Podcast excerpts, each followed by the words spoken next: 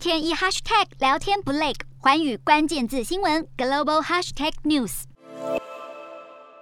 泰国受到变种病毒 Omicron 侵袭，近一个礼拜以来，每天新增病例都逼近两万例。而考量到确诊数大幅的攀升，泰国公共卫生部宣布将疫情警戒调升到第四级，而泰国在四级警戒之下，政府是可以关闭高风险场所，并限制举办大型集会。不过，当地群聚案例大部分是发生在已经开放国际观光的地区。考量到经济发展，泰国政府就表示，目前不会果断实施封锁措施，期盼能够在疫情管控和经济复苏之间取得平衡。